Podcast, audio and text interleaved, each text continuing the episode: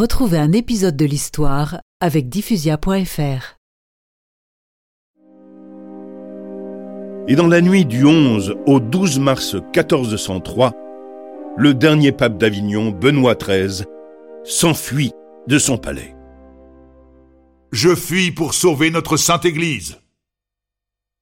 Il n'y reviendra jamais.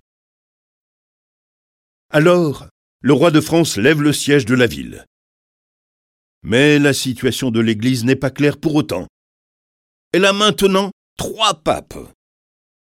Le roi de France est furieux.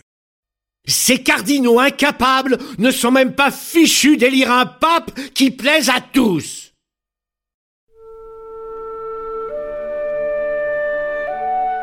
Ainsi, il faudra attendre 1411 pour que tous les prétendants, y compris Benoît XIII, soient déposés par le concile de Constance.